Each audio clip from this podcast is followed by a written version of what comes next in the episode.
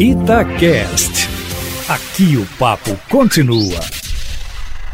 O Supremo Tribunal Federal começou a julgar, até porque o prazo termina nesta quinta-feira, se a Copa América poderá ser realizada ou não no Brasil. Isso quando já tem jogo marcado para o próximo domingo, de forma que dificilmente a Copa deixará de ser realizada aqui, com a presença aproximadamente de 1.300 pessoas, entre delegações, jornalistas.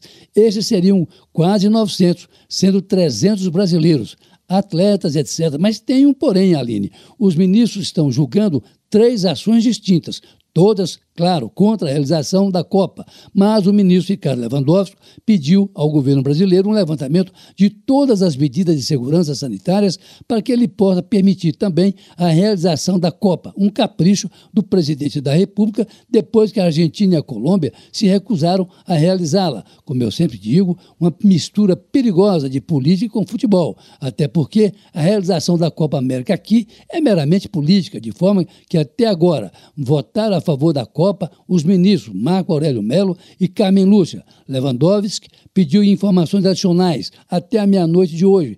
Aí, uns cinco minutos antes da virada, o IUSTF deverá ter terminado, então, o julgamento validando ou não a Copa aqui no Brasil, Eustáquio o Supremo Tribunal Federal. Olha, e você já notou que tudo acaba no STF? É a judicialização da política, meu caro. Uma medida nefasta, porque os políticos fazem as bobagens deles e o Supremo Tribunal tem que ser chamado. Mas, como eu dizia, o governador do Amazonas, Wilson Lima, ganhou da ministra Rosa Weber o direito de não comparecer à sessão de hoje do Senado da República. Ou, se quiser comparecer e ficar calado, tudo bem. Isso aí abre uma brecha para que os outros governadores também não compareçam à convocação da CPI. CPI, que apura possíveis falhas do governo federal no combate à pandemia e o mau uso de recursos públicos, supostamente, pelos governadores e prefeitos. Agora, ontem, ao participar de um culto em Goiânia, Aline Eustáquio, o presidente da República, no que no dia anterior foi contestado pelo seu ministro da Saúde de que a cloroquina é um medicamento ineficaz contra a Covid-19,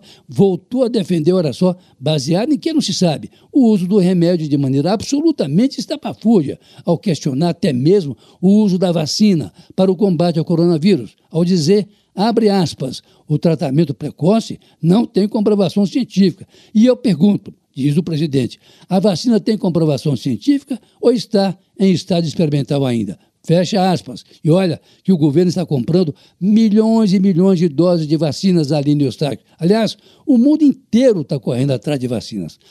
Carlos Lindenberg, para a Rádio Tatiaia.